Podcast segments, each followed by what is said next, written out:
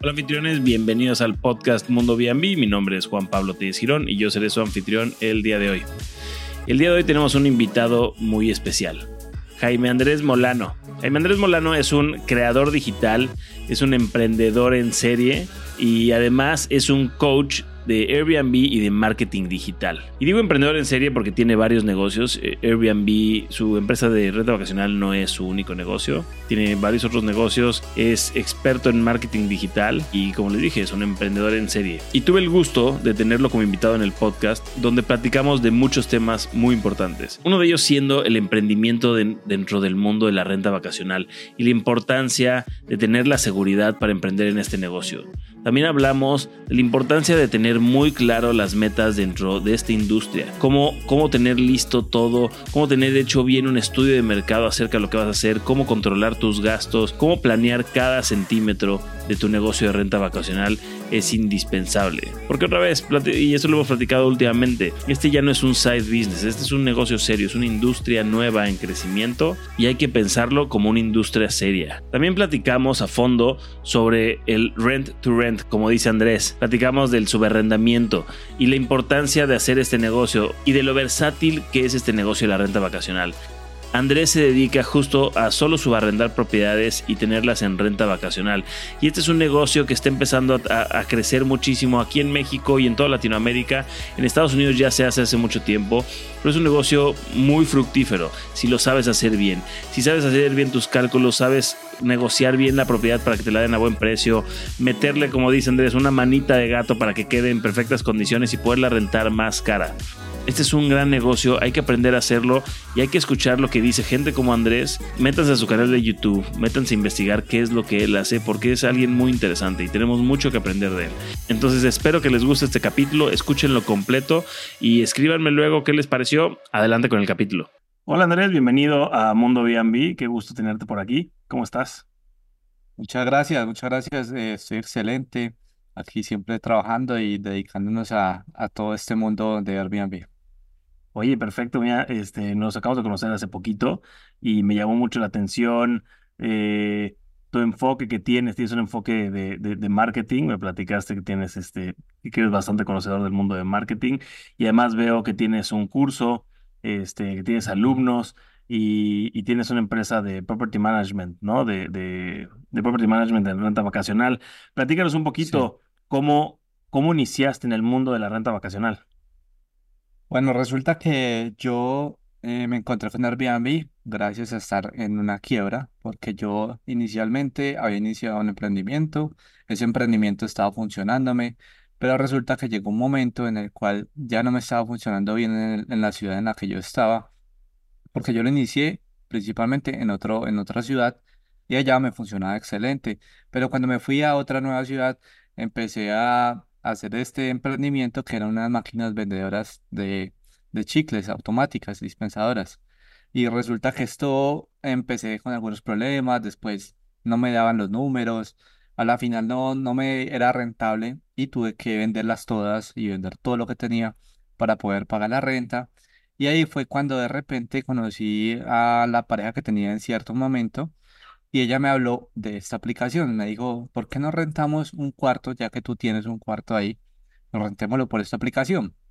Entonces ahí fue cuando yo, yo conocí Airbnb y con los pocos recursos que tenía en ese momento, lo que hice fue utilizar mi propia cama, mi propio, mis propias cosas y ponerlas en el cuarto que iba a rentar.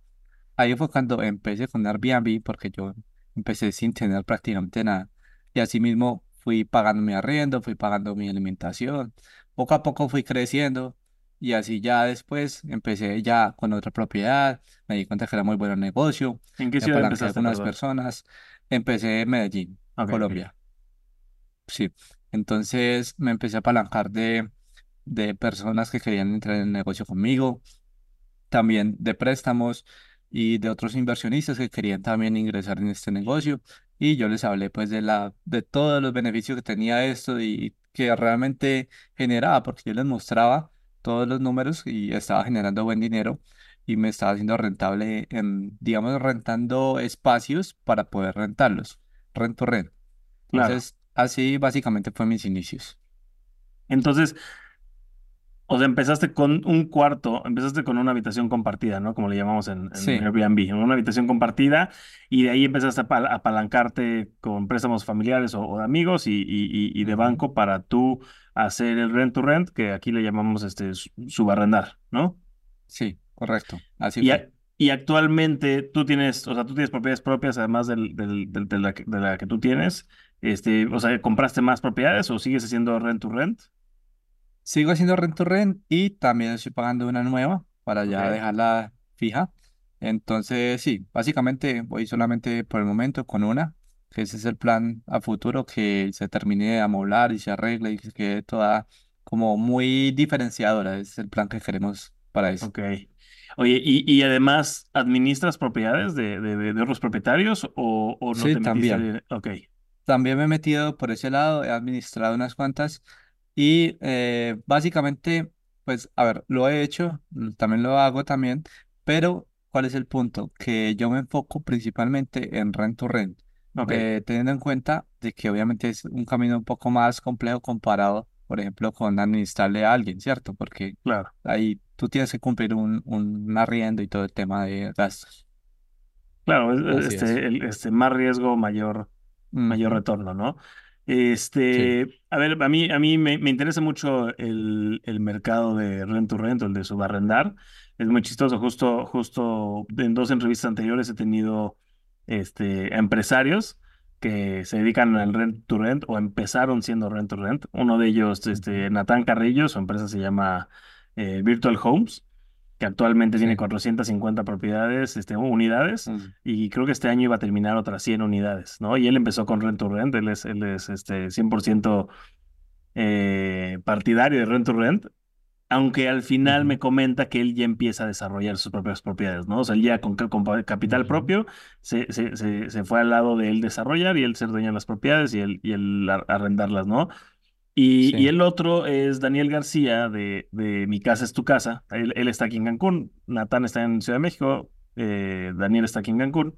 Y él tiene creo que 150 unidades y él hace rent to rent de edificios completos. Él va y, y, y arrienda edificios completos, los remodela y se saca contratos de 5 8 años y está haciendo eso Ujú. 100%, ¿no? Y no sé si has escuchado de Sean Rakitic, este, es este youtuber, Mm, bueno, se, se dedica a Sí, la tal vez. hace ocho años, es, es famoso, su, su nombre es complicado de aprenderte, yo me lo acabo de Sí. aprender ahorita porque lo he estado escuchando mucho últimamente, pero este, y él tiene puro rent to rent, él no es dueño de ni una propiedad, él- y él lo dice en todos sus videos, yo no soy, yo, yo nunca he sido dueño de una propiedad, todo es rent to rent, y creo que tiene 500, una cosa así, una locura en Estados Unidos, ¿no? Claro.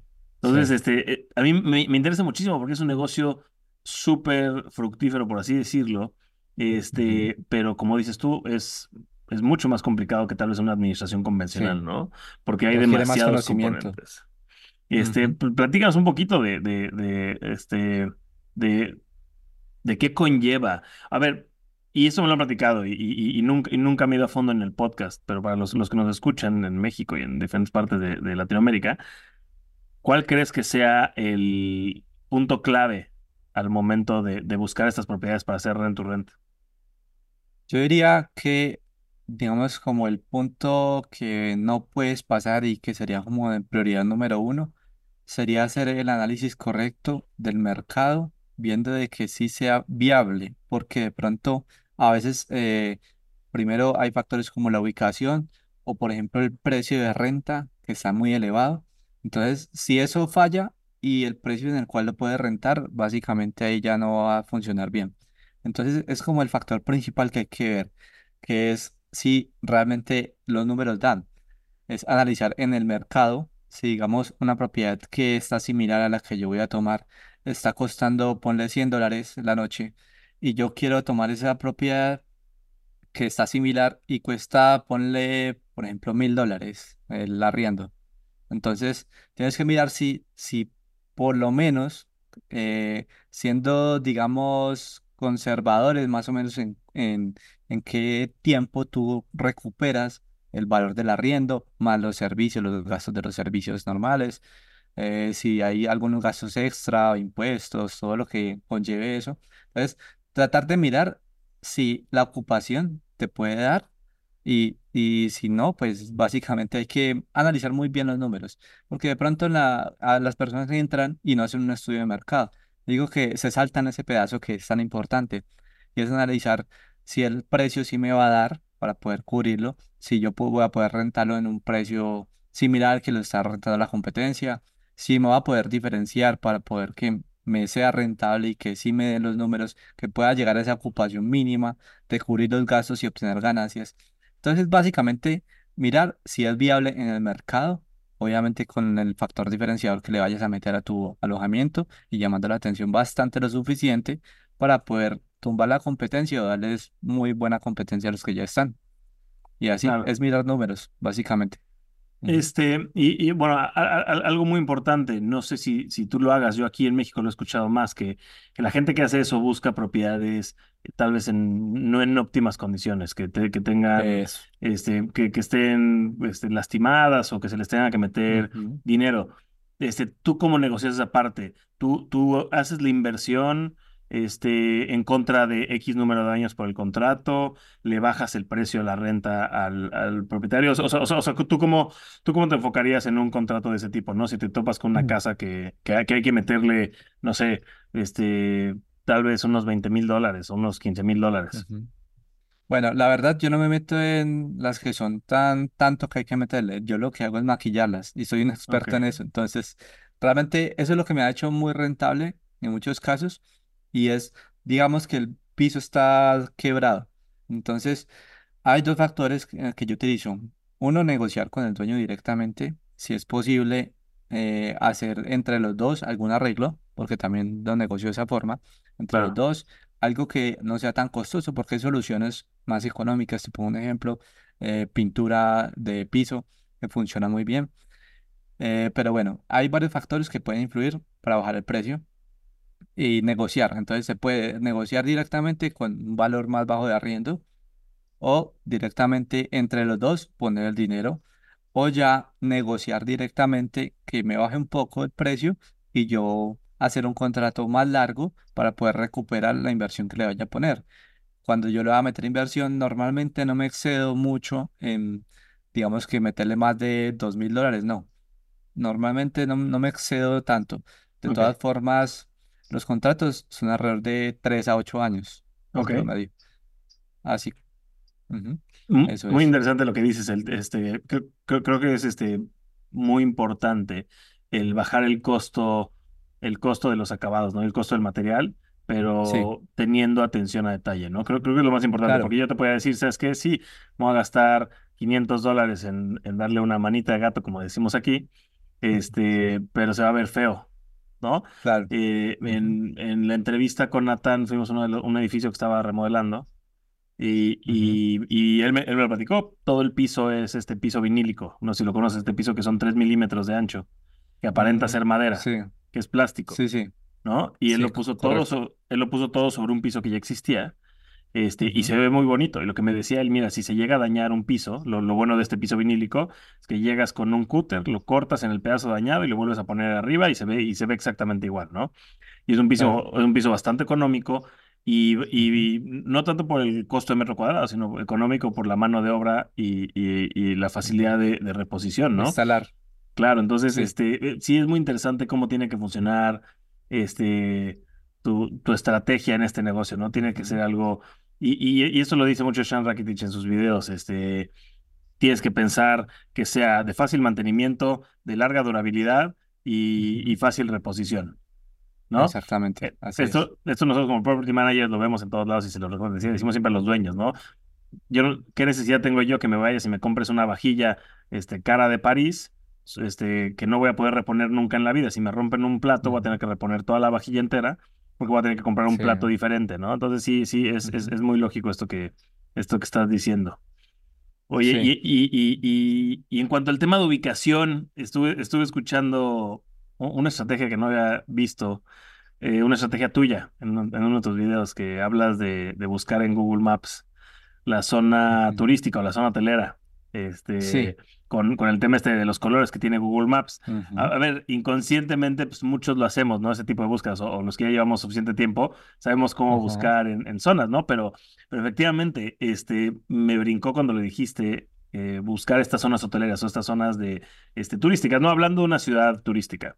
Mm, Sabemos Sí, que esa zona correcto. turística por lo general va a ser de, de alto flujo, de alto movimiento para renta vacacional, y hablando exclusivamente de, la parte vacacional, ¿no?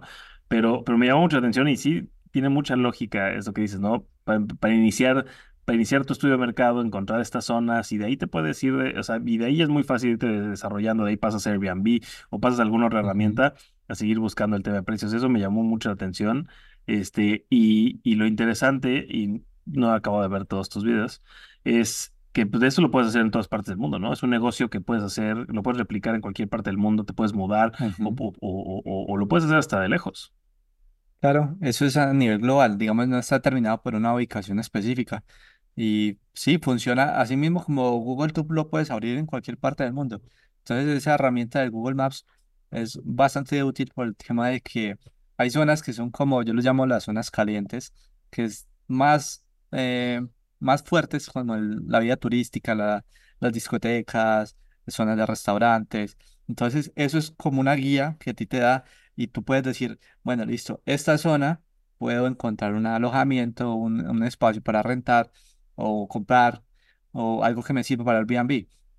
Y también las zonas aledañas alrededor de esas. Entonces también puedes coger, eh, digamos que no sea tan costoso, porque normalmente cuando está en la zona turística específica, obviamente el costo va a ser mucho mayor. Pero tú puedes irte a los, los laterales que tienen esas zonas de colores y, que están cerca, muy cerca de los hoteles, restaurantes y todo eso.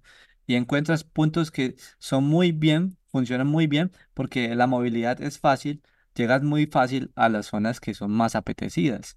Entonces, por ese lado te conviene bastante también. Sí, tiene muchos beneficios.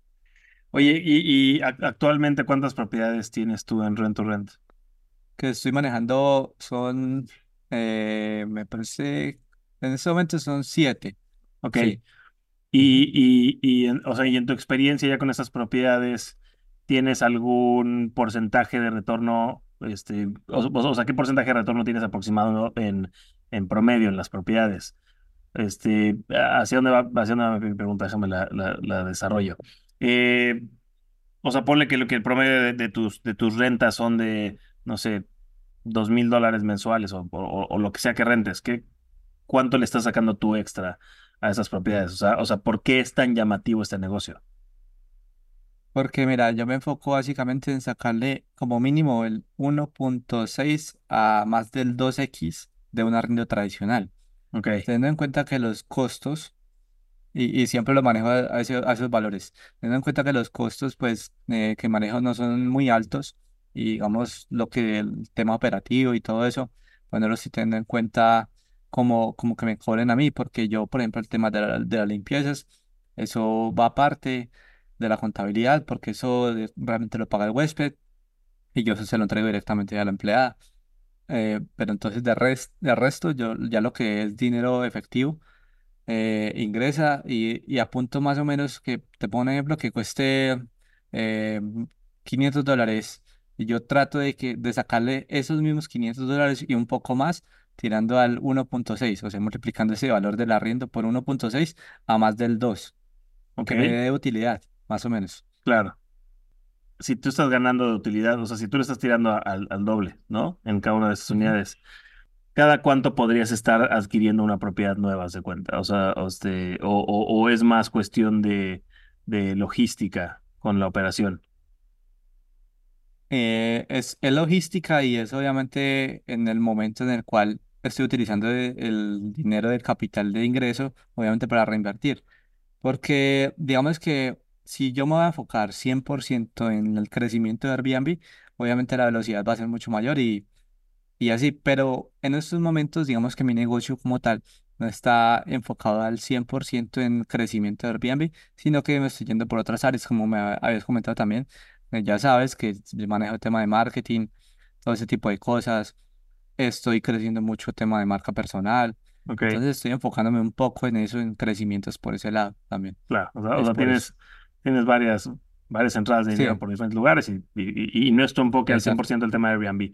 Pero, pero entonces para tener eso, pues tienes que tener bastante bien planchada tu logística de operación, ¿no? Porque, la- operación de, de, de Airbnb es bastante demandante el ofrecer un Sí, excelente servicio a tus huéspedes, porque si, si no ofreces excelente servicio, pues dejan de llegar los huéspedes, ¿no? Entonces, sí, este, claro. creo que es primordial tener ese, ese equipo. ¿Tú tienes a gente, este, nómina que trabajan para ti o subcontratas el servicio de, de mantenimiento y de, y de limpieza?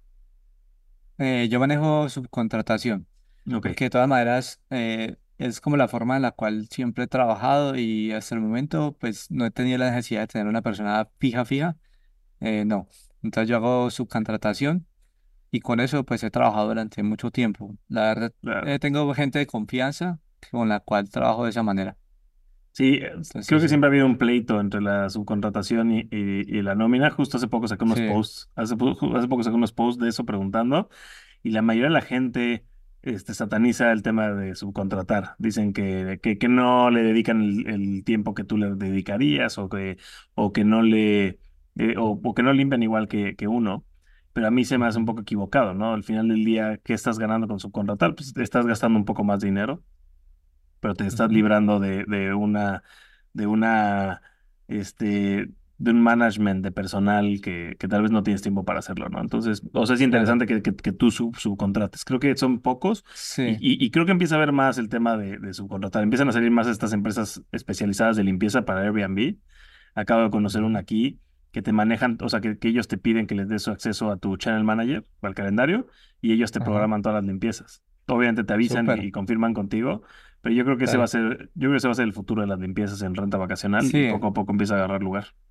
Sí, la verdad, todo apunta hacia allá. Y es obviamente todo lo que ofrece, ¿no? O sea, los beneficios que ofrece y eso es lo que vende. El beneficio, pues, de la tranquilidad de la persona, del host, de que no tenga que estar pendiente 100% de eso. Entonces, yo manejo también el tema de, de la subcontratación, pero con un impulso que es eh, trabajo por resultados. Claro, Entonces, si usted hace un muy buen trabajo, yo lo compenso. Y es claro, más o menos como, como el mensaje que yo quiero dar ahí, porque ese, así es como debería trabajarse el tema de la subcontratación efectiva, para que funcione y no pase lo que acabas de comentar. Es eso. claro. Oye, y regresando un poquito al, al negocio del rent to rent, eh, ¿tú qué tipo de propiedades buscas? O sea, cuando- en el momento en el que, en el que busques expandirte, ¿no? Una propiedad nueva, lo que sea, ¿qué tipo de propiedades buscas? ¿Buscas one bedroom? O sea, este, buscas este, villas de lujo, este, ¿qué tipo de propiedades es es en lo que te enfocas o cuál es tu mercado? ¿Y por qué? Bueno, mira, eh, yo viví como los dos mundos, en el de más de un cuarto, o sea, apartamentos normales, Sí, y el otro de estudios. ¿Qué fue lo que empecé a notar? Que me, se me adaptaba más am- al mercado y específicamente pues aquí donde yo estoy, se me adaptaba más el tema de los estudios. Porque de pronto el de los apartamentos eh, muchas veces era muy rentable, daba buen dinero, funcionaba bien, pero me daba también muchos problemas. Más que todo, ¿sabes por qué? Porque se iban muchos grupos de amigos, de gente en cantidades y así hacían un poco de alboroto y a veces no cumplían las reglas, no cumplían temas de, de ruido, todo ese tipo de cosas. Entonces también eso influyó bastante en que me, haya ido un poco más por el tema de los estudios, además de que es buena relación de inversión-ganancia, es muy buena eh, me ha funcionado muy bien el tema de los estudios y ahora he estado enfocando solamente en estudios. Ya quiero, o sea, tenía aproximadamente tres en casas grandes, apartamentos grandes, y ya me he enfocado más que todo en, los estudios. Mucho más sencillos de organizar eh, por, por varios factores. Más, la, la limpieza más sencilla, menos problemas, eh, más rentables en muchos aspectos, muchos casos han sido más rentables. Mm, yo, digamos que yo conozco, sí, dime. No, que, que yo creo que tu caso es muy interesante a- a- a- en comparación a las otras entrevistas que he tenido, porque creo que tú manejas una maquinaria muy eficiente, ¿no? Este, o sea, en tus negocios. Y, y, y lo que estoy viendo justo es, o sea, o sea, ayer tuve, ayer, ayer tuve una llamada con alguien que hace este justo rento renta aquí en Cancún y él se dedica a puras villas de lujo, ¿no? Porque dice, ujú. pues para mí es Eso es más decir. fácil o sea, para mí es más fácil presentar una villa de lujo que, que lo que paga una de esas villas de lujo recibo este, lo que cinco estudios, ¿no? Pero su trabajo es mucho más arduo, su, su, su tema, su, su, detalle, el trato al huésped es, es, es, mucho más exigente, ¿no? Y es un trabajo de que te tienes que dedicar al 100%, ¿no? O ya tener un sí. staff, un staff suficientemente grande para poder atender esas unidades con el, con el lujo de detalle que se necesita, ¿no? Este, sí. y, y estas personas que he entrevistado justo se dedican 100% a esto, ¿no? Es, es un negocio único, este, y, y todo gira alrededor de eso. Tú que tienes diferentes negocios y que te dedicas a varias cosas, suena, solo suena lógico lo que estás diciendo. Yo que necesito una maquinaria precisa este, y que funcione como relojito suizo para que pueda, o sea, para que mi cerebro no tenga que estar ahí todos los días, ¿no? Porque sí, el negocio de la hospitalidad, este, te lo digo de experiencia propia, el negocio de la hospitalidad, híjole, siempre tienes que tener un pedazo de tu cerebro prendido por si algo pasa. Uh -huh. Que si ya explotó sí. la, la, la, estufa, que si se quedó sin agua, que si no, sí, sí, sí, siempre, ¿no? Entonces, yo, yo, creo, yo creo que tú lo que has logrado es eso, tener este, esta, esta, este, tratar de recortar las variables y que sean este, productos muy, muy parecidos y que, y que no tengan esas variables que tendría una casa de tres recámaras en la que puedan llegar grupos, en la que puedan meter a más gente. Te, te, te evitas esos problemas teniendo un estudio en el que son para parejas, que por lo general las parejas pagan bien, ¿no? Está, o sea, está muy interesante. Me, sí. me, me, me, gusta que tengas este enfoque diferente a lo que, a lo que sí. ya he escuchado. Adicional te cuento que también la, la, demanda, o sea, aquí por ejemplo en Medellín funcionan bastante el tema de todos los estudios, los buscan muchísimo y incluso eh, hay muchísima competencia, pero ahí entra el tema diferenciador, el tema de que si haces bien las cosas, obviamente vas a destacar mucho más. Y me ha funcionado muy bien porque he encontrado como la manera, la forma de que se me posicione muy bien y que tenga muy buena ocupación, con una buena relación precio-calidad. Los buscan muchísimo los estudios. También, eh, también como te digo, o sea, está el mercado del, del lujo, está el mercado de la, los espacios grandes, o sea, para todo realmente hay mercado. Yo he vivido los espacios grandes y también he tirado al tema de, un poco lujosos los espacios. Eh, solo que cometí, la verdad, por experiencia, cometí un, error que después con el tiempo me di cuenta de este es el problema. Y es muy curioso porque eh, tomé muchas casas que estaban, no estaban al 100, o sea, tenía que hacerle reparaciones y hacerle arreglos. Yo les, yo les hice algunos, eh, de todas maneras, la zona no era, digamos, como tan bonita por fuera. Claro. Entonces, el, yo tuve problemas con unas casas que eran en un edificio de tres pisos. Yo tomaba el, el piso 2 y el piso 3. Y resulta que yo aloja, los alojamientos los dejaba muy bonitos. O sea, tú entrabas, el interior era una belleza, era muy lindo, pero por fuera yo no tenía el control, porque eso era un tema claro. del dueño. Yo le decía, bueno, ayúdeme con esto. Me ayudó en algunos casos. Me ayudó y mejoró el, el aspecto pero seguía teniendo problemas y quejas que porque por fuera se veía feo. Claro. Entonces, eh, después me di cuenta de que estaba tirando un lujo por dentro, llegaba el tipo de cliente que se vuelve exigente porque te está pidiendo lujo y ve eso por fuera y se asustaba y me daba problemas. Eso fue claro. lo que me pasó. Es algo de tener en cuenta y de tener cuidado, porque si tú le apuntas a un huésped que, o a un tipo de cliente que es muy exigente y tú no le estás dando toda esa exigencia que él quiere, ahí te va a tirar y te puede destruir. Claro, sí, 100%. Sí, sí, es, es, es el, el, tipo de cliente varía muchísimo.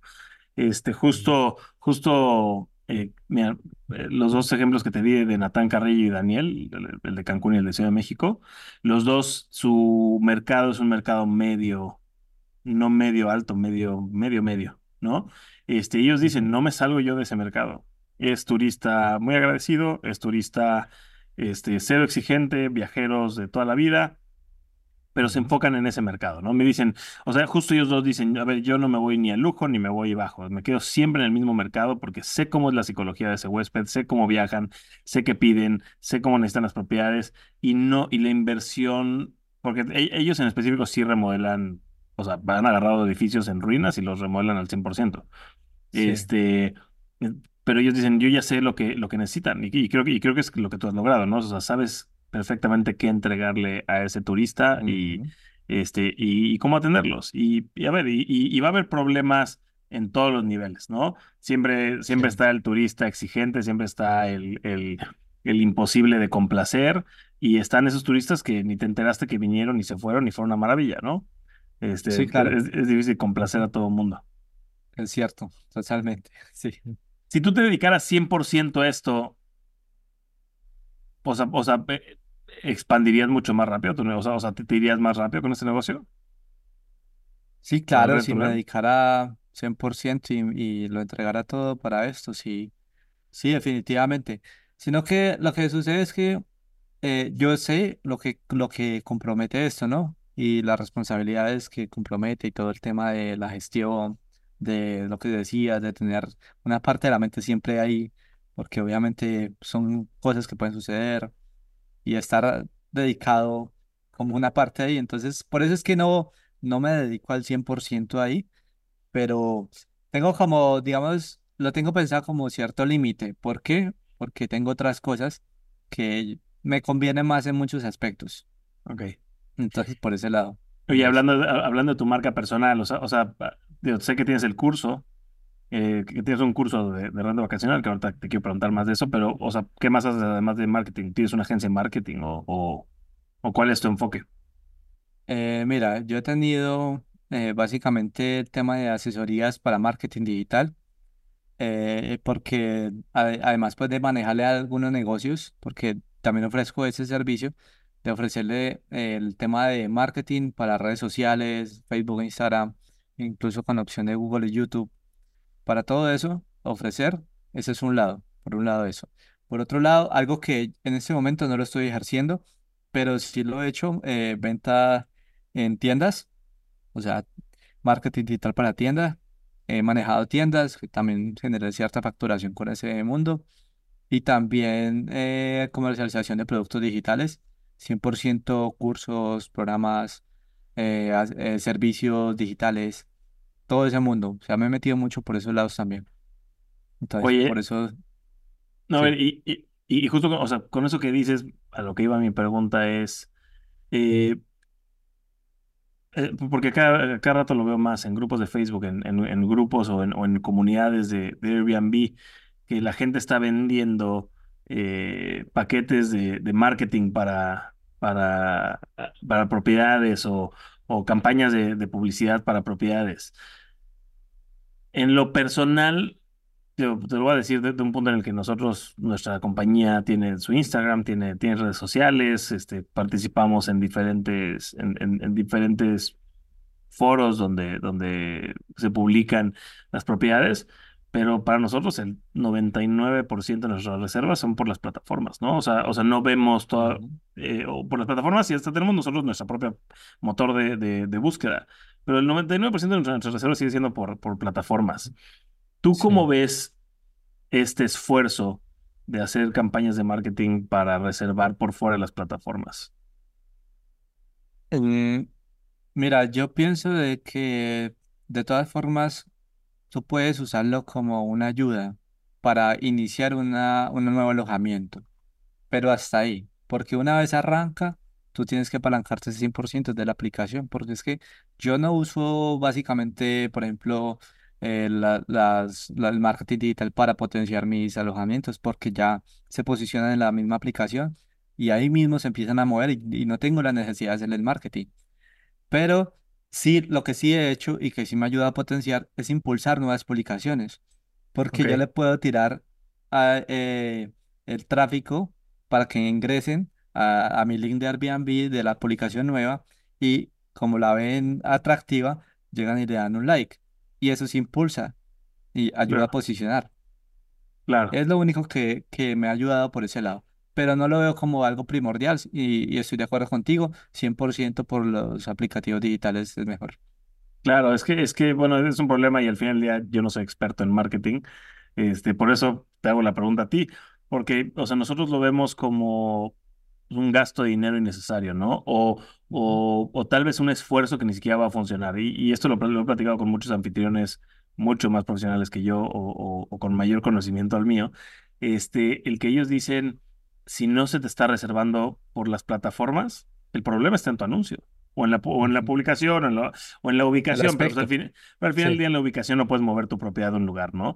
Este, y, y, y esto es muy interesante porque esto me lo dijo Natán Carrillo, y te voy a usar los ejemplos porque son los que más se parecen a ti. él tiene, él tiene ubicaciones cero apetecibles para tema turismo. Tiene ubicaciones alrededor de hospitales generales en Ciudad de México o cerca de universidades, ¿no? Y tiene el 90% de, sus, o sea, de, ocupación porque él ataca estos mercados, él ataca el mercado de, de, los familiares que van a ver a los hospitales, ¿no? O los estudiantes o los, o los docentes que, que, viajan para temas este, de educación. Eh, entonces, por eso te digo, la ubicación no creo que sea un tema, sino que el problema siempre está en el anuncio, ¿no? En la manera de, cómo creaste ese anuncio o cómo atraes al... O hacia quién estás dirigiendo tu, tu anuncio. Claro, o sea, claro. Tu mercado, sí. Entonces, digo, es un poco más la razón en el sentido de, de, de yo sin conocimiento, de, de que el marketing, marketing digital para un anuncio tal vez no es la mejor estrategia, porque de por sí el turista o quien sea que vaya a buscar una propiedad de renta a corto plazo, se va a meter a alguna de las aplicaciones, ¿no? Ya sea Booking, BRBO, este, Airbnb, porque ya las conocen y porque tienen mucho, mucho mayor confianza. Y no solo eso, sino que es que las mismas aplicaciones hacen el marketing digital, pero con la data que tienen. Y la data que tienen, no hay nada que discutir ahí. O sea, básicamente, Sí, eh, básicamente tienen exactamente tu cliente en redes sociales y se lo dirigen como una bala. Entonces, eh, competir contra eso no, no tiene sentido. Es real. Sí, ayer, ayer, estaba, ayer estaba dando un ejemplo de, del SEO, de, de, de, cómo apareces en la búsqueda de Google, ¿no? Es de las propiedades.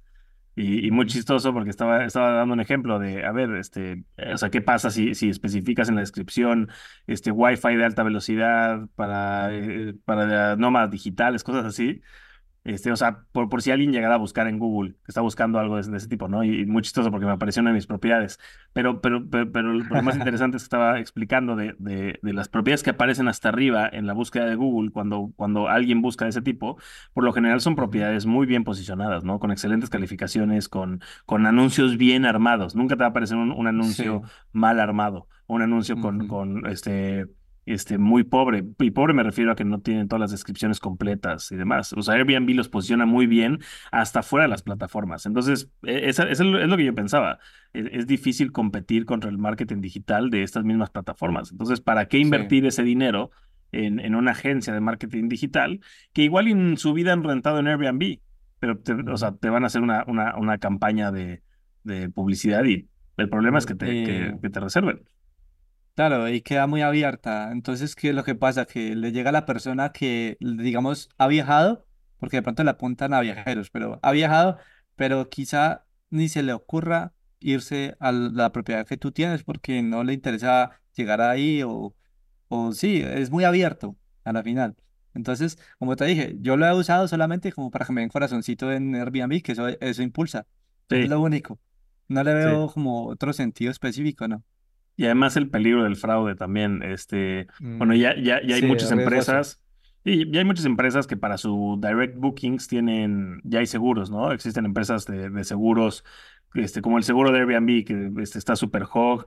Hay otras de seguros que te dan esos seguros como los que te da Airbnb, ¿no? Y te hacen un background, un poco de un background check y, y retienen la tarjeta de crédito de la persona que va a venir. Este, y yo, si fuera a reservar por fuera de plataforma, solo reservaría con alguien que tuviera este esos filtros o, esas cosas pues e, este, en, su, en su página de internet.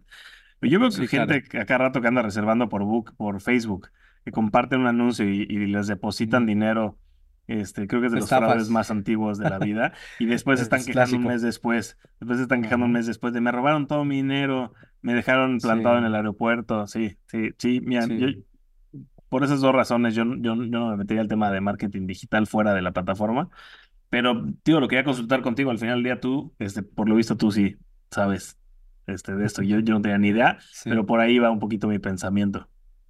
Sí, sí, es, es totalmente real y encima pues el peso de seguridad que tiene una plataforma, la fama de la empresa, hay varios factores que a la final no vale la pena irse por otro lado, en esos casos pues, sí. ¿Y, y, tú, y tú en tu negocio este, estás solamente en Airbnb o si usas otras plataformas? Te cuento que yo inicié con Booking y tenía algunas experiencias y me he dado cuenta de algo que es un fenómeno que está ocurriendo y es que la demanda ha bajado un poquito en un poco en Airbnb y se, ha, se está generando una demanda en Booking. O sea, yo, yo me muevo principalmente en Airbnb. Lo que pasa es que Booking le he estado como haciendo, como mirándolo por ahí, porque se está moviendo interesante. Lo que pasa es lo siguiente, que es que yo me he pulido mucho en Airbnb y he analizado, he hecho pruebas, he mirado qué funciona, qué no funciona. Entonces, me, me he hecho bueno a Airbnb. Eso es lo que ha pasado. Y esto me ha, me ha llevado a que no tenga tanto la necesidad de mirar otras plataformas. Encima de que, por ejemplo, aquí yo, donde yo tengo los alojamientos, el número uno es Airbnb, es el Claro. que más usan. Entonces, de pronto Booking para aumentar un poco más la ocupación, pero mi principal Airbnb. Claro, o sea, no afecta tener otras y, y- y- tratar de subir un poquito ese porcentaje de Sí, ocupación. claro.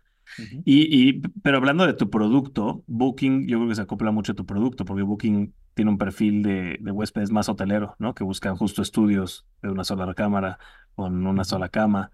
Este, a ver, y, y te diré, ahí, ahí, o sea, yo conozco gente aquí que es Team Booking, en su vida han abierto la cuenta de, de Airbnb, tienen renta a largo plazo, de a corto plazo, y tienen Ajá. ocupación de 90% en Booking, ¿no? O sea, este, es, es interesante.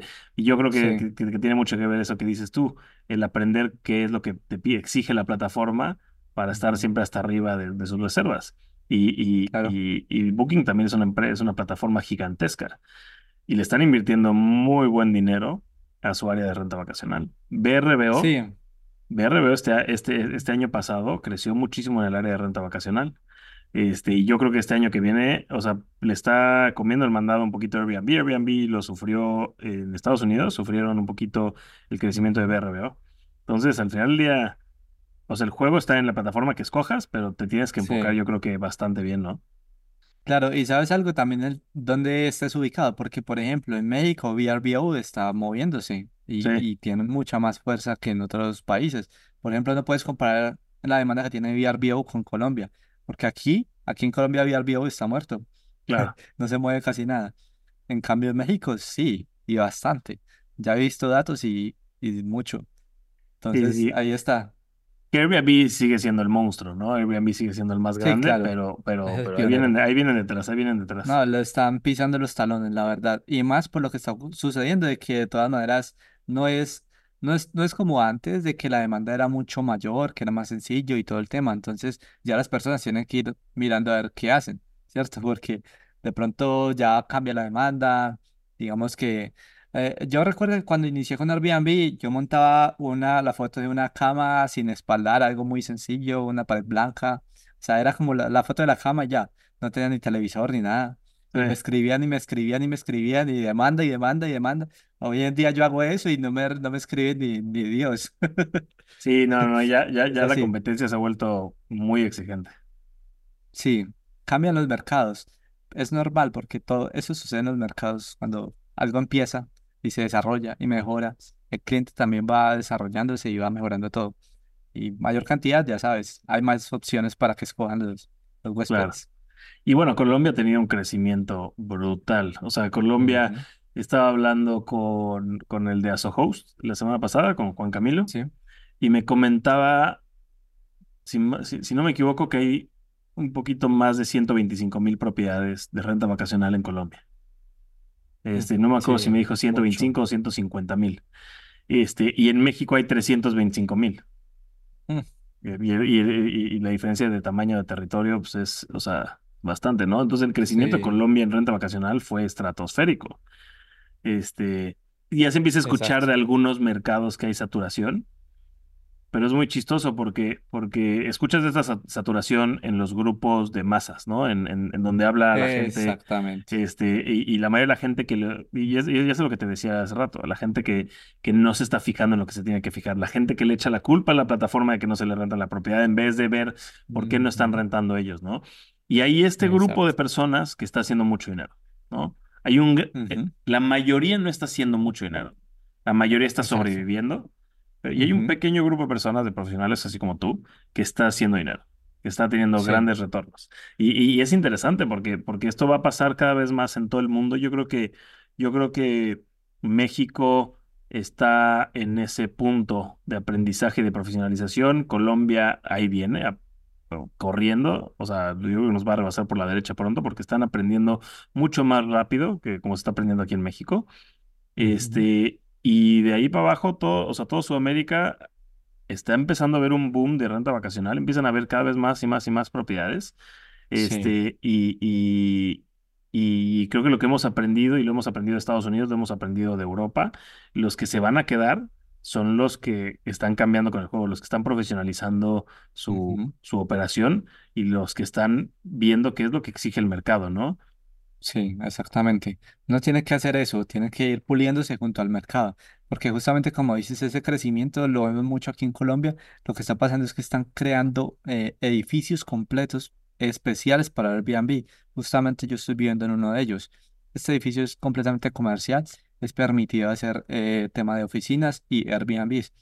Y yo me quise venir a vivir acá justamente para infiltrarme. Ya, Entonces, acá me infiltré y empecé a tomar Airbnbs, empecé incluso a hacer asesorías y estoy tomando pues eh, como el toro por sus cachos, como dicen. claro. Entonces, eh, eso es lo que estaba haciendo y, y veo que están construyendo bastante, o sea, por todo lado hay, hay construcciones. Esta zona que es cercana al centro donde yo estoy actualmente, que es obviamente lo más central que tú puedes encontrar, siempre y cuando no sea la parte fea del centro. Sí. Entonces, aquí justamente eh, están construyendo, eh, construyeron un edificio por acá y ya están construyendo otro y todos, todos esos son para Airbnb. O sea, el mercado está en crecimiento impresionante acá. Es Claro, que, que, que en algún punto va a tener que pararse un poquito, ¿no? Porque Sí, sí, claro. es Ujú, el sobredesarrollo de repente de, de renta vacacional. Aquí lo hemos visto en muchos mercados. Este, y, y yo creo que los únicos que sobreviven justo son los que se adaptan, ¿no?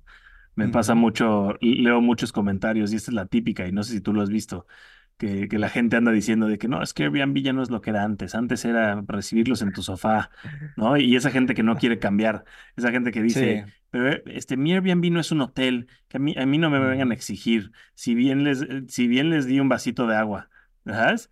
Este, es, muy interesante, yo no les digo nada ni, y, y no me peleo, no me engancho, pero, pero justo me dan ganas de contestarles de, pues mi Airbnb cada vez más Sí. es, es tipo hotel. O sea, el huésped cada vez exige más y quiere servicios más especializados. No los vas a tratar como un hotel, tal vez no les vas a dar limpieza diaria, o vas a tener un concierge en la entrada que los reciba, ¿no? T- Depende de cada, de, de cada concepto, pero, pero cada vez exigen que tengas botes de shampoo limpios, este, que, se vea que tienen un- una marca, no que, no que les pongas el shampoo de, del supermercado ahí medio abierto, ¿no? O sea, o sea, que tengas Claro. ese tipo de detalles estandarizados porque ya hay competencia que lo da. Entonces el turista se está acostumbrando a la gente que va a ese, o sea, o sea que, que, que se exige ese 110%. Es Cuando van a un Sí. lugar el que dicen, no, pues esto es mi casa y aquí te voy a recibir y está la foto de mi perro muerto en el buró, pues ahí es cuando la gente empieza, se empieza a quejar, ¿no?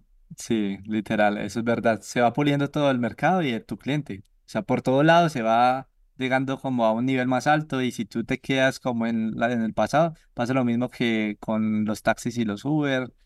O, por ejemplo, es como si un cartero se enojara porque hay correos electrónicos. Es lo mismo. Todo es un mercado de actualización y tenemos que adaptarnos, porque si no nos adaptamos, morimos. Y pasa en muchos mercados. Entonces, así mismo como el, el comercio electrónico, es lo mismo. Antes era todo muy físico, ahora fácilmente tú compras en línea.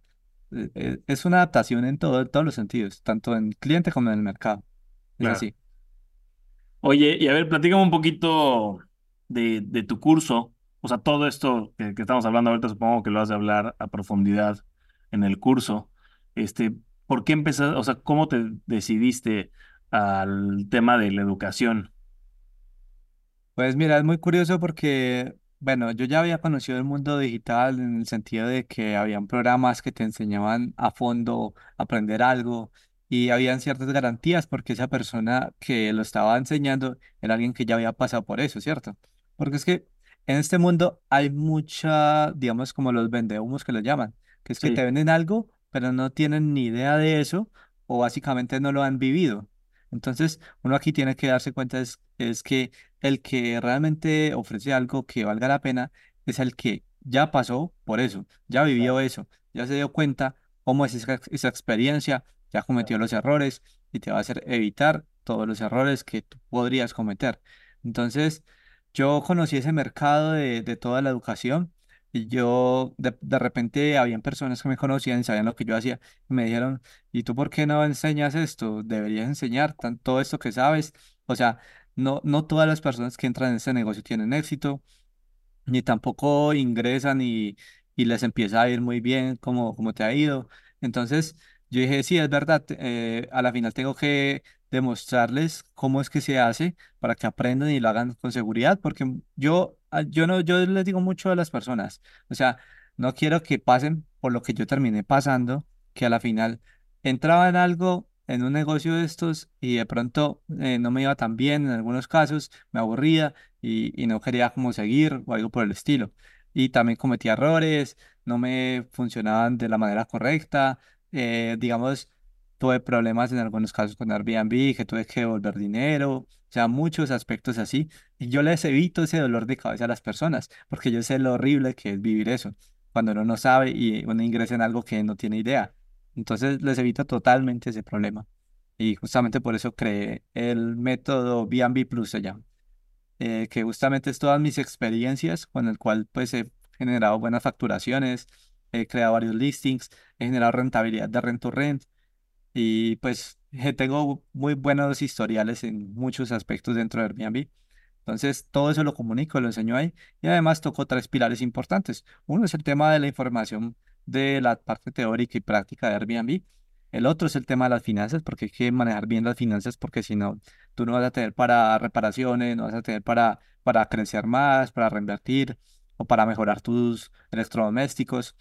Eh, eso y el tema de la mentalidad, que es que estás en un negocio, que obviamente todos los negocios deberían tener eh, eh, en cuenta el tema de la mentalidad, pero si estás en un negocio que te está hablando de, de que tú vas a tener, digamos, dificultades en cierto momento, y si, y si aquí no te enseñan o no sabes cómo manejar tus emociones, no sabes cómo reaccionar o qué buenas o malas decisiones tomar, pues básicamente o vas a dejarlo tirado o no te va a funcionar bien o simplemente no vas a seguir. Entonces, básicamente es eso, eh, tener una mentalidad fuerte, porque eso es un emprendimiento, eso es un negocio, y tú tienes que desarrollar una mentalidad fuerte, inteligencia emocional, porque estás lidiando con personas que muchas veces son complicadas, entonces, saber manejarse y no escribir lo que no debes por rabia, por enojo, porque el huésped te hizo un daño, porque te quiere robar, porque quiere salirse con las suyas y tú te sales, de, mejor dicho, te descontrolas y cometes errores diciendo cosas que no debes, terminas mal y Airbnb te va a castigar. Entonces, básicamente eso. Son esos tres aspectos. Así funciona. Me interesa muchísimo el tema de la educación. Este, yo, yo te lo platiqué, eh, yo igual estoy empezando un tema de educación, pero siempre mi, mi, mi duda, y, y esto lo platiqué, tuve otra entrevista con alguien que, que se dedica a educación, con Fede Noma, y siempre, y siempre les hago la misma pregunta, ¿no? El, el, muchas veces el consumidor, y tal vez es algo, es algo mexicano, lo platicamos cuando hablamos por teléfono, este, el, el, el que te está comprando este curso siempre tiene detrás de la cabeza de ¿y por qué enseña? Este, ¿y por qué cobra lo que cobra? Seguro este, gana más de lo que gana en el otro negocio, ¿no? Eh, a, mí, a, mí, en lo personal el tema de, de, enseñar, yo tengo un gran interés por profesionalizar la industria, ¿no? Y por, y por que esta industria crezca. Y, y, y, me he dado cuenta, y esto lo platicamos en nuestra última plática, este, me he dado cuenta que hay muchísimo más valor en compartir conocimiento que en guardártelo para ti y, y, enclaustrarte en tu cueva y no compartir con nadie más. Entonces, quería ver tu, tu take en, en, este punto.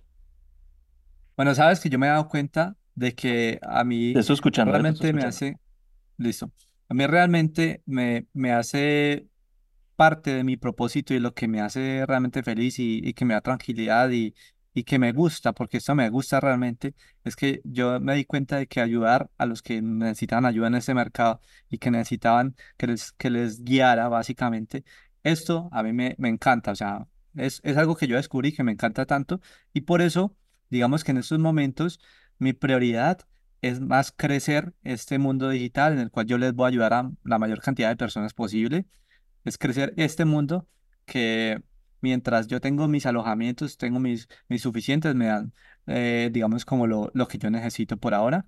Pero yo quiero enfocarme en el crecimiento. ¿Por qué? Porque hace parte de mi propósito, porque me hace feliz. O sea, me encanta que cuando yo le enseño a una persona y le digo, tienes que hacer esto, esto, esto, me encanta recibir el, no te imaginas lo que cambió todas mis reservas, no te imaginas todo lo que me está ayudando eso.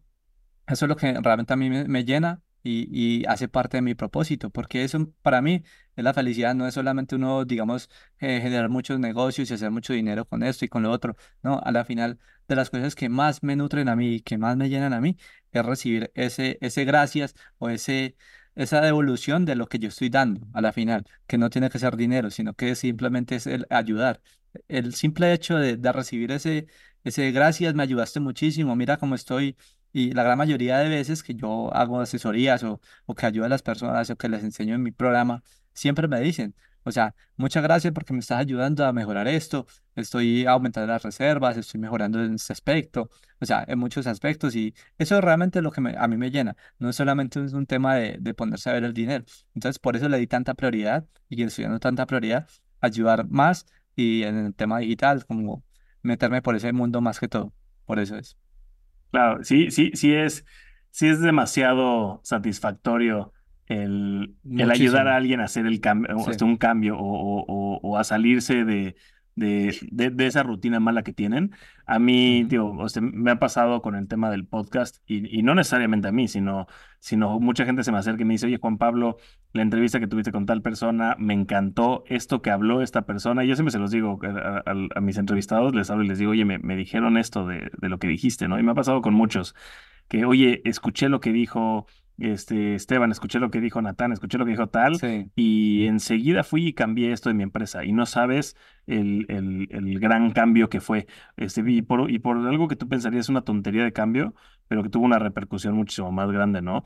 Sí, Este, es, muy satisfactorio. Yo, yo durante mucho tiempo, y ese es un mal que tú, que, que, que varias personas de nuestra industria han tenido, este, eh, di asesorías gratuitas a gente que, que no, que, que al final del día yo no acepté como administración, este, y que no por pena, sino por, a ver, no, no te preocupes, yo te voy a decir qué tienes que hacer para hacerlo tú o para lo que sea, ¿no? Por, porque no lo podemos tomar como cliente. Y di tantas estas asesorías que de- después llegaban y me decían, oye, Juan Pablo, qué maravilla. Gracias a que me dijiste esto, pues, ya empecé yo mi compañía de administración. Este, Ujú. o gracias a que me, a que me diste esto, administro yo mi propiedad muy exitosa, este, este, yo sola, ¿no? Entonces, Sí, sí, sí, claro. definitivamente hay una satisfacción en el, en el ayudar a la gente. Y, algo que, que, que, que te- que se deben de dar cuenta todos es que hay mercado para todos, ¿no? Sí, totalmente. Y Siempre siendo, siendo una industria tan joven, hay más gente haciéndolo mal que gente haciéndolo bien. Sí, Este, yo, literal. yo creo que hay muy pocas empresas. Yo creo que hay muy pocas empresas que lo hacen de manera correcta y que, y que han cambiado. Este negocio ha cambiado mucho en estos últimos tres años. Este, y, y, y, y, a ver, no, no te voy a mentir, es muy difícil este, seguirle el paso al cambio que ha tenido. Porque llegan estas empresas nuevas, jóvenes o empresas que levantaron capital, este, y, y, y llegan con este enfoque nuevo, y es difícil este, este, seguir el paso. Entonces, Sí, sí, sí es un, sí es un trabajo demasiado demandante. sí, sí, totalmente. Eso es cierto. Es así, es la realidad. Pero sí, o sea, no hay, yo, yo he visto muchas cosas, he hecho negocios, he hecho muchas cosas, pero a la final no es, no hay nada como tan satisfactorio de uno llegar y ayudar a las personas. Y hace parte también como de mi propósito, porque yo quiero es lograr que la gran mayoría de emprendedores que yo les pueda ayudar puedan tener un éxito en diferentes áreas de sus negocios, de su emprendimiento, de todo lo que hagan. Ese es como el objetivo principal que yo tengo. Es muy satisfactorio y, y seguiré pues logrando más por ese lado porque ese va a ser mi enfoque principal. Oye, ¿y, y, y te vas a quedar, te vas a quedar nada más en Colombia, este, o, o ya No, tienes también brazos por otros lados? eh, no, eh, mira, pienso, yo, yo le tengo apuntado a dos principales, que es Punta Cana y Panamá. Ok. Quiero moverme por esos dos lados. Entonces, pues ya a futuro pienso como ir por esos lados y, y mirar. de- e incluso ant- la primera propiedad que quería ingresar eh, la tenía pensado en, Pana- en, en Punta Cana, pero eh, se me facilitó para hacerlo inmediatamente acá en Colombia. Entonces lo hice más fácil directamente acá en Colombia. Pero por algunos temas políticos y otros aspectos, sí quiero apuntar más que todo pues fuera de Colombia, la Ok. verdad. ¿Y, y, y, y por qué, si se puede saber, por qué Punta Cana y, y Panamá? Bueno, Punta, eh, lo que se, digamos que tienen en común ese par es que digamos, en cuanto a alivios fiscales, es mucho más suave que Colombia en, en varios aspectos fiscales, temas de impuestos y otros tipos de regulaciones. Vamos que Colombia empieza a molestar un poco temas de regulaciones, leyes y diferentes aspectos que empiezan como a, digamos, a ponérsela a uno un poco más complejo, no del todo difícil, sino que de aumentar el tema operativo, por decirlo de cierta forma, y aumentar cierto tipo de cosas que no es tan bueno cuando tú estás creciendo. Obviamente, eso, eh, si alguien se va a dedicar 100% de crecimiento en Colombia, lo puede hacer por lo grande. Lo que pasa es que, digamos que no estoy tan de acuerdo con algunos aspectos en decisiones políticas y, y por ese lado. Entonces, por eso me gusta más irme por el tema de, de esos dos países que te he contado. Eh, y me, me atrae mucho, además que cerca playas y es, me gustan. Me O sea, te gustan gusta el bastante. destino en sí. Sí, también, exactamente. Pero, pero obviamente haciendo tu estudio de mercado y que sea, y, y- son lugares rentables, en base a lo que Ujú. supongo que has estudiado. Sí, claro. Ujú. Es, Sí. y y eso, es- esto es lo llamativo de este negocio. Esto, esto es lo que a mí me gusta y esto es lo que me gusta predicar de este negocio. Y lo mismo platiqué con Fede Noma de nuestro, en nuestro podcast. Este, esto lo puede empezar cualquier persona en cualquier parte del mundo. O sea, es un negocio que tú puedes decidir, este, si, si, si de repente dejaste tu trabajo de 9 a 5 o quieres emprender o tu vida está dando un giro de 180 grados, tú puedes agarrar y literal abrir el, el Google Maps, este, abrir este Airbnb, abrir cualquier plataforma, e irte a cualquier parte del mundo y empezar a hacer tu estudio de mercado. ¿A dónde te quieres Sí. mudar? ¿Te quieres mudar a Irlanda porque te encantan los castillos? Está bien, puedes hacer tu estudio de mercado de Irlanda y, y, y muy interesante eh, el enfoque que en, la- en, esta, en esta misma plática que tuve con, con Fede Nomad, el, el enfoque fue, él, él, él es, él, él está enfocado en administración, él no hace rent to rent o no enseñar rent to rent. Este, pero lo que puedes hacer es, literal, vas y abres una ciudad, una ciudad que te encante, una, un- una región que te encante, de un país que te encante y sobre todo países o ciudades menos desarrolladas. Y vas a encontrar un gran número de propiedades, si no es que la mayoría, mal hechas. Anuncios mal hechos, fotografía Sí, no muchísimo. profesional, este, este, un, un- un- un- muy poca profesionalización. Entonces puedes agarrar, digo, como dices, un Punta Cana, un Panamá, y, y si tú ya Sí, tienes este conocimiento, o tomaste un curso como el que tú das, o, o, o- o ya lo has hecho, o, o inviertes en este conocimiento y cómo hacer bien este negocio, vas a llegar a romperla. sí, es la realidad. Incluso sabes que me pareció muy curioso porque recientemente he estado buscando propiedades para en Airbnb para Miami, Sí, porque en poco voy por allá. Y me di cuenta, lo increíble es que un mercado tan apetecido, porque tú sabes que Miami es algo muy apetecido, y digamos que si yo entrara allá, yo digo que, digamos, puedo entrar en un, grupo porque en un, ¿cómo decirlo? Como en un mercado, un pequeño mercado que no está siendo bien competido y es la relación precio-calidad. O sea, encontrar espacios, por ejemplo, en los cuales son casas que rentan cuartos, eh, sí, así, en espacios compartidos y ahí prácticamente no hay ni competencia. O sea, si, va- si yo llego y hago las cosas muy bien, tumbo la competencia. Y me quedé claro, asombrado porque incluso le escribí a alguien y me dijo, me respondió como a los tres días. O sea, no, no hay competencia de esa, hablando de esa, en ese sentido. O sea, ¿cómo es que se demoran tanto en, en responder y uno termina rentando otro espacio o algo así? Entonces, eh, hay, hay mercados que no están siendo bien aprovechados. Y yo pensé que, por ejemplo, en un lugar como Estados Unidos, Miami, digamos que no iba a ser tan, no se iba a ver tanto eso. Y aún ahí se ve eso. Me pareció claro. increíble. Y bueno, yo creo que tiene mucho que ver con, con obviamente, este, la profesionalización de la industria y Sí, que, y según estadísticas de Airbnb, solamente el 30% de los hosts son hosts profesionales, que no quiere decir que esos 30 por, ese 30% sean profesionales que lo hagan bien, ¿no? Simplemente son hosts, creo que, creo que lo, lo pusieron en sus estadísticas, que son hosts que tienen arriba de 50 propiedades, ¿no? Este, sí, algo así. Digo, aún así es un porcentaje muy bajo. Y otra vez, y no ujú, quiere decir que ese porcentaje lo está haciendo de manera correcta. Obviamente en, Airbnb, en, obviamente en Miami y en, y en muchas ciudades de Estados Unidos hay profesionales muy profesionales, ¿no? Gente que lo hace. de- de- tengo un, un podcast Sí, claro. con, con alguien que tiene, con una que tiene una empresa de 100 propiedades, son 100 propiedades de lujo en el área de, en el área nice de Miami. Este, pero otra vez, para el número de propiedades que hay, es un porcentaje bien pequeñito. Y, y otra vez, lo que tú dices, si tú llegas y atacas un lugar, un nicho, y lo haces perfectamente bien, la vas a romper, ¿no? Y, Sí, y- y yo, yo lo hablo mucho, Tulum, Tulum que es un mercado que está sobresaturado. Se ha hablado mucho últimamente que es un mercado sobresaturado. Este, hay gente que sí está haciendo mucho dinero y hay, la mayoría no está haciendo dinero. Y hay un grupo Sí. muy pequeño de gente que lo está haciendo perfectamente bien, que tiene un producto súper deseable, que está haciendo mucho dinero, ¿no? Porque, y, Sí. y- y esto es muy interesante porque, porque los, los agentes de bienes raíces o la gente que se dedica al marketing digital que quiere atraer inversionistas, enseñan a esta gente que lo está haciendo eh, perfectamente bien, ¿no? Este, enseñan los números de la gente que sí está haciendo dinero o ejemplifican a estas personas y están vendiendo tal vez un producto no mediocre, pero un producto muy común que no va a generar lo mismo que, que están generando esas otras personas, ¿no? Entonces, Sí. este, o sea, este es algo que todo inversionista y toda gente que quiere entrar a este negocio lo tiene que entender muy bien y tiene que hacer su propia tarea y tiene que entender cómo funciona cada mercado. Y, y otra vez, si tú me dices, yo sé que si yo, yo si llego a Miami lo voy a hacer bien porque identifiqué esto, te, te creo Ujú. 100% y seguro la vas a romper. Pero, Sí. ti- pero tienes que estar, tienes que tener el conocimiento para entenderlo y saber dónde atacar.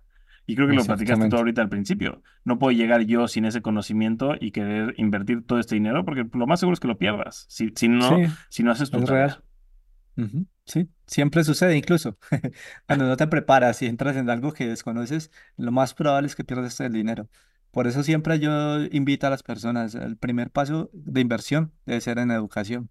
Y me pasó algo muy curioso recientemente porque había una persona que había invertido, había hecho al revés, invirtió en la propiedad, compró propiedades y después las hizo amolar y quería sol, la persona sola empezar a hacerlo.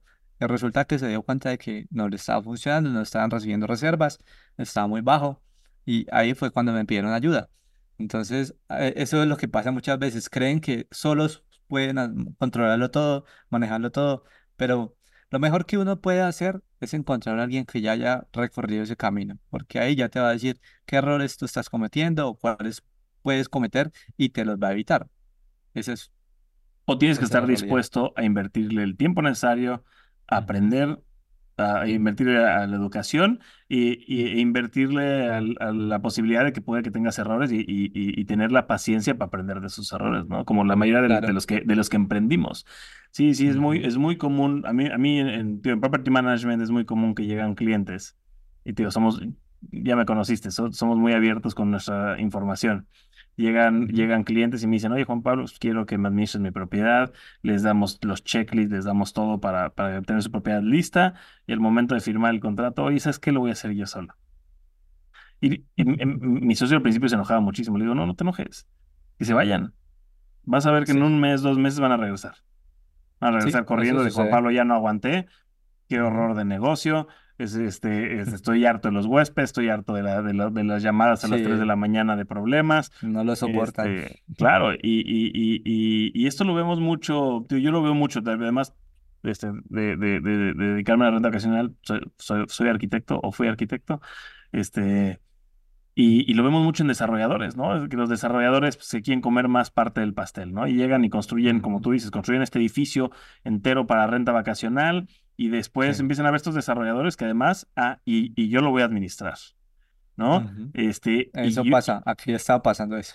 y yo he visto más, más que menos que se meten en problemas, que administran de manera incorrecta, que, no- que no saben cómo se administra este negocio y acaban corriendo y dándole la administración a alguien que sí sabe porque perdieron mucho dinero, porque sus clientes, los dueños que le compraron ya los quieren matar porque lo están haciendo mal. Porque, porque Sí, ellos no se dedican a este negocio, ellos son constructores y se deberían dedicar a construir. Y sabes que tengo, te tengo el ejemplo clarísimo porque sucedió acá mismo. Le ofrecí a una persona de administrarle la propiedad justamente acá y resulta que ella se terminó yendo por el lado de la constructora, que la constructora se le iba a administrar. Es una constructora que nunca había tenido una cuenta de Airbnb en su vida. Sí, Empezaron y le prometieron, se fue con ella, con, em, con la constructora, porque le prometieron un 80% de ocupación. en una zona que no es turística realmente. Claro. Y cuando se fue a dar cuenta, no recibió ni la mitad de un arriendo tradicional. Claro, sí, sí. Y, mien- sí, y lo curioso es que yo tomé Rent to Rent dos apartados estudios en los cuales son inferiores a los de ella. O sea, son más económicos y más sencillos. Y no me los han soltado. O sea, mantienen llenos completamente, mientras que el de ella no le ha funcionado, pero ella no quiso que yo se lo administrara. O sea, son cosas Claro. que pasan, pero es la realidad. Y Y ya es está que, aburrida. y es que se engañan con esa oferta de, de aquí, aquí, Sí. aquí en México te engañan mucho, te dicen con un ROI del 18%, ROI del 20% anual. Este, y los que sabemos de este negocio decimos como, "Están, pero o sea, en drogas, claro que no, es una mentira. Y, y, y ¿sabes qué ha pasado mucho aquí? El, el- peor engaño, que se me hace muy inteligente, pero es el peor engaño. Les dicen, te aseguramos por contrato un ROI del 12 o del 14 o del 15% anual. Y claro, Mm. del- y- pe- sí, pero el departamento, em, eh, si si en el, si en el, te voy a poner, te voy a poner un ejemplo con números inexactos. Si, si, si el departamento te lo están vendiendo ellos en 150 mil dólares y en la zona valen 120 o 110, este, te lo están vendiendo más caro, pero te dicen que te van a asegurar un ROI anual de 15% anual y en el contrato solo te aseguran un año de ese ROI anual, de ahí es donde están sacando su markup. Te vendieron mucho más caro. eh, ok, ellos por contrato te van a regresar ese dinero anual. Los que sí te lo regresan, porque hay unos que pierden el contrato y ok, demándame. Este, n- no te compré el contrato, de- demándame. Pero hay unos que agarran y ok, te dan el dinero, pero de ese extra que te vendieron. Y así han engañado a muchísimas personas. Y siguen cayendo, porque, tío, como dices tú, eh, vivimos en esta época de compramos todo en línea. Entonces, este, compramos todo lo que vemos en Instagram, compramos todo lo que vemos en Sí. YouTube. Este, gente que ni siquiera conoce, se ha metido a Airbnb a ver las tarifas, a ver si es posible que te den el retorno que te están prometiendo ellos. Como Claro, dices tú, ellos no ven. tú sabías que esa zona no es de un 80% de ocupación. Si ella, si, si, si la persona esto hubiera hecho su tarea para saber que el 80% de ocupación, no que sea imposible, porque es improbable, pues tal vez hubiera dicho, oye, demuéstrame cómo lo vas a, a- a- Claro. a- a cumplir. Y, y no solamente el tema de eso, porque digamos que posible podría ser, porque yo lo he logrado, pero el tema es que es una, es una, digamos, una empresa sin la experiencia ni siquiera y sin la educación, porque yo vi sus publicaciones y no tenían ni siquiera aspectos importantes o configurados dentro de la aplicación, no toda la información llena, o sea, cosas muy sencillas y muy básicas. Otro tema, fotografía súper básica, o sea, yo me quedé asombrado. Si le van a ofrecer tanto porcentaje de ocupación y tienen unas fotos tomadas con un celular sencillo, me, me deja asombrado. Claro. Es increíble, pero es- eso pasa, es Sí, real. sí, es impresionante. El único caso que he visto que un desarrollador es el mejor anfitrión aquí en Cancún es un desarrollador que se dio cuenta por accidente, ¿eh? Este, la anfitriona de su desarrolladora era es una arquitecta que trabaja para la desarrolladora. O sea, ella fue es socia en pequeña parte de la desarrolladora, y, pero la, la anfitriona, es- o sea, el nombre de la anfitriona es ella, y ella fue la que se encargó del área de administrar las, los departamentos de, de este desarrollador. Un desarrollador pequeño, empezó con un edificio de cinco pisos, cuatro departamentos por piso, o sea, tío, un edificio bastante bueno. Y ella se ganó un premio de Airbnb, creo que fue la anfitriona con más, con más turistas extranjeros en México, en, en todo. México. Y, Y y todos sus México. reviews son, o sea, sus reviews son excelentes y todos hablan de ella. Es, es una excelente anfitriona. Wow. Este, en sus publicaciones de sí no sale nada que ver con, o sea, que, que ella es parte de la desarrolladora, pero ella es socia de la desarrolladora. Eh, y, y su, y su arquitectura es muy buena y el servicio que dan es excelente.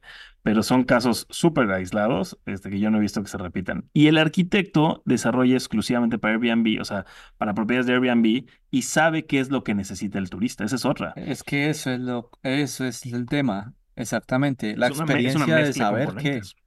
Ajá, exactamente. La experiencia de saber qué, porque muchas veces llega un arquitecto o una constructora en general y hacen un proyecto y el proyecto está pensado en lo que les parece bonito o lo que les parece bien, pero no tienen ni siquiera la experiencia de para qué se va a usar.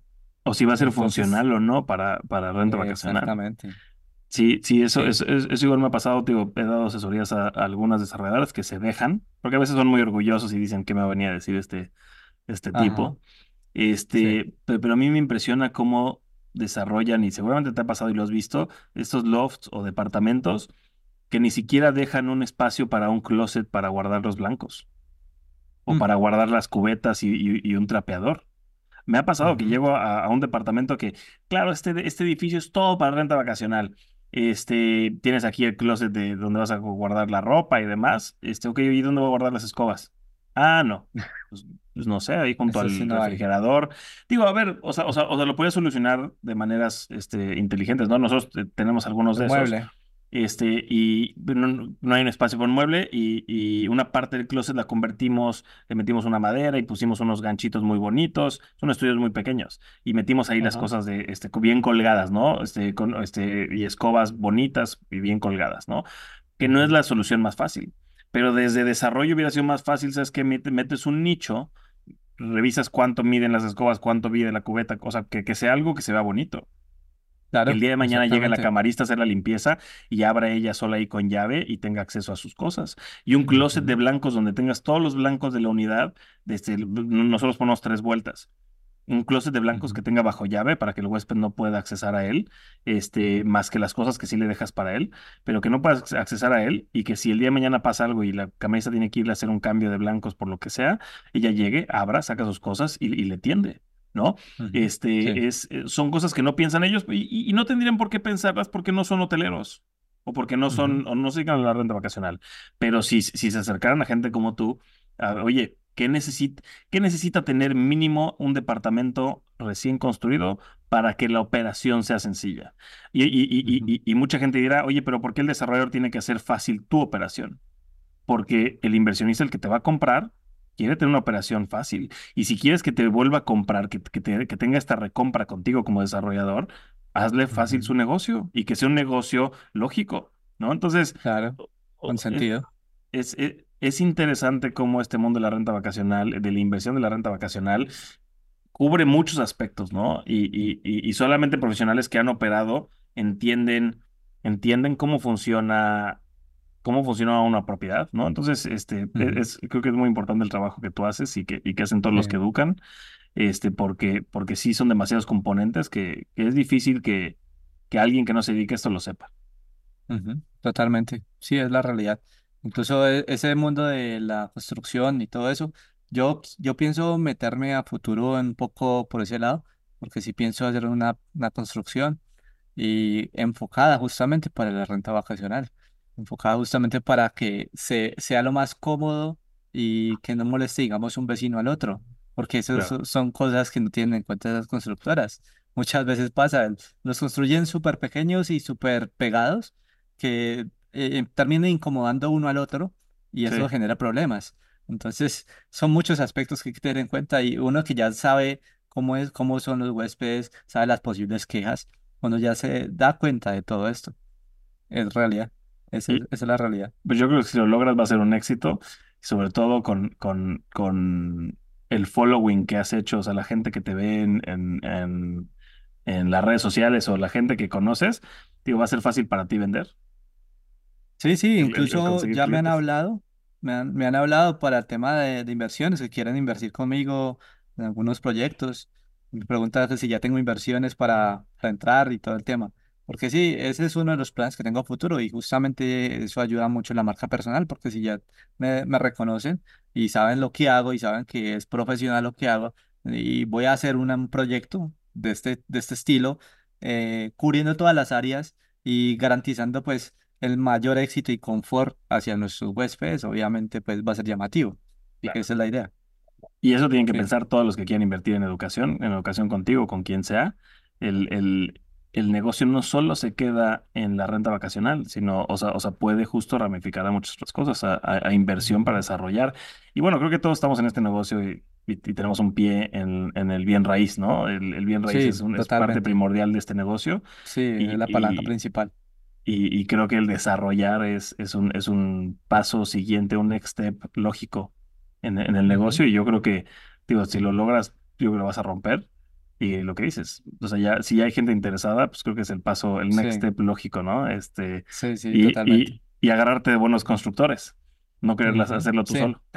Incluso, no, incluso tengo, tengo por ahí como los, los mentores que son profesionales y han logrado cosas increíbles con eso. Entonces, yo siempre, es lo que recomiendo, así mismo a, a mis, a mis, digamos, mis futuros estudiantes se los digo siempre, que es que uno tiene que es guiarse por el que ya lo ha hecho, el que ya ha tenido el éxito.